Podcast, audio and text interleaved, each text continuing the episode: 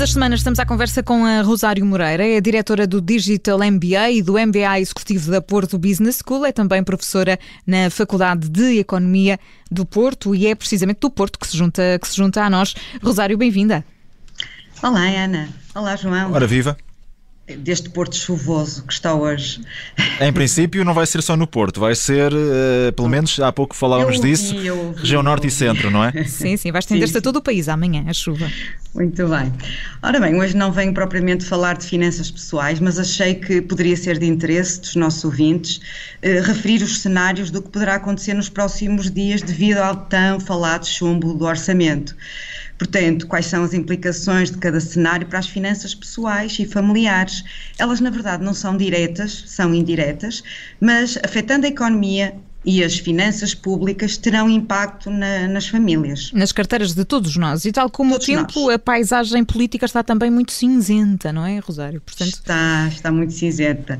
Após a reviravolta, então, do Orçamento de Estado, tivemos aqui seis negociações consecutivas. Eu diria que estamos prestes a escrever mais uma página difícil na nossa história, política, económica e social.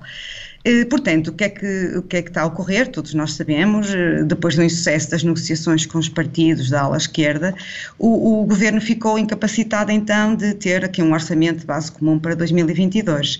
Como o nosso primeiro-ministro recusou iniciar negociações com os partidos da direita eh, e rejeitou a possibilidade de, de, de se demitir, portanto mantém-se, podemos estar aqui perante um cenário bastante cinzento, porque hum, sabes? A não aprovação do orçamento eh, vai nos levar aqui a ter algumas decisões de demite-se, não se demite, vamos a eleições, não vamos, e portanto só esta instabilidade que estamos a viver nestes dias já tem impacto na, na nossa economia e por consequência empresa, setor empresarial do Estado e nas nossas, eh, nas todas as famílias. Um, por isso, vamos, temos aqui vários cenários possíveis. Sim, vamos traçá-los então com a tua ajuda, Rosário. Para onde queres começar? Pronto. Exatamente. Um dos, um dos, cenários é o Presidente dissolver o Parlamento e uhum. agendar eleições nacionais. Uh, e tendo aqui por, por, uh, por base uh, as declarações que o Marcelo Rebelo de Sousa teve, fez nos últimos dias, a minha opinião é que este cenário é de facto o mais provável. Um, o calendário para as eleições está completamente dependente da decisão do Presidente, mas uh, só vamos ter eleições lá para uh, inícios de 2022. Um, e então, o que é que poderá acontecer? O que é que acontece nas, na, todos nós e ao nível das finanças?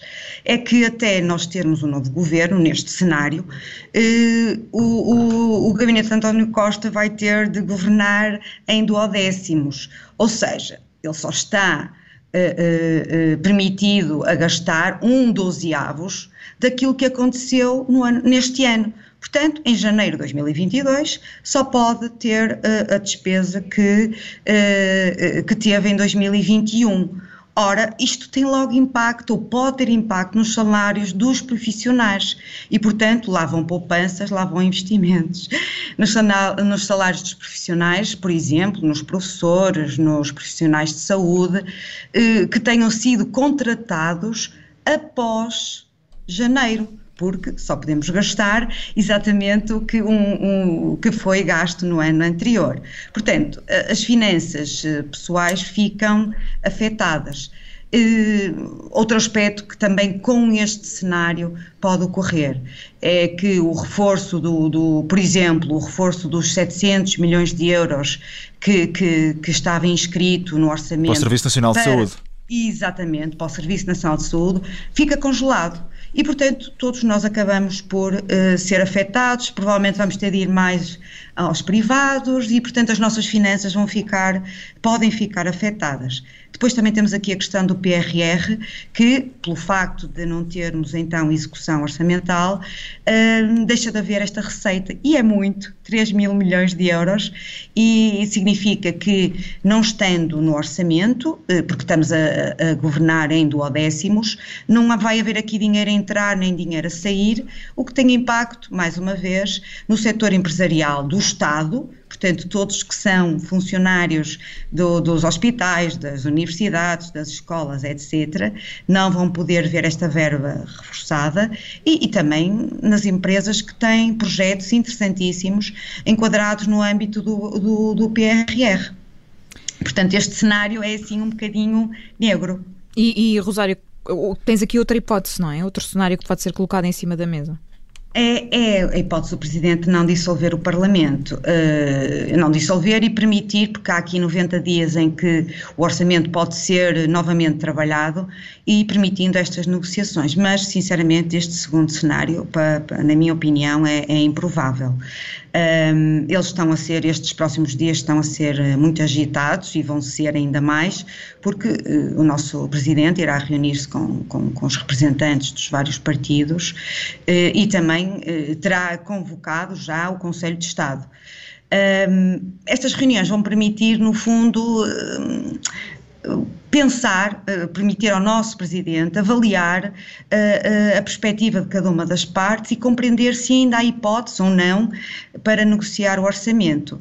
Um, no entanto, daquilo que temos vindo a ouvir, o Presidente parece relutante a permitir novas negociações e só mesmo se houver aqui um, um acordo assinado, tal como aconteceu com, com a geringonça, é que, é que isto vai avançar. Portanto, se este cenário ocorrer, uh, que eu acho que não vai ocorrer, mas pode ocorrer, nós voltamos a ter alguma estabilidade. Portanto, o governo gera o país de acordo com este novo orçamento, porque já passa, já é aprovado, sem aquelas limitações de gastar em, duodécimos que, que eu referi uh, há pouco.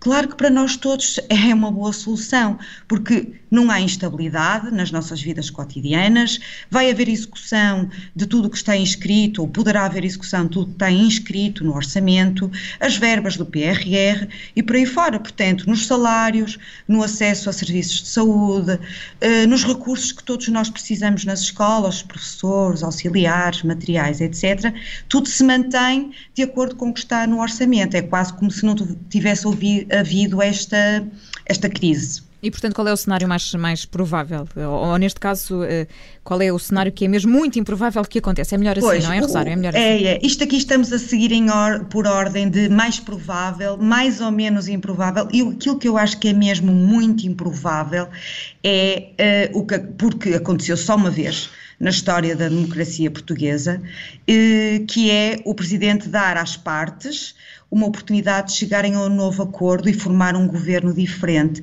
sem eleições.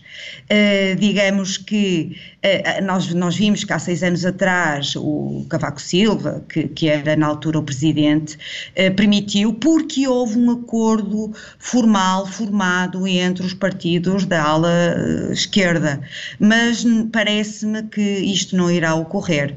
De qualquer forma, eu, à medida que, que vamos tendo mais, mais novidades, eu poderei trazer aqui, uh, à, medida que for havendo então mais informações, uh, impacto que isto terá nas finanças pessoais.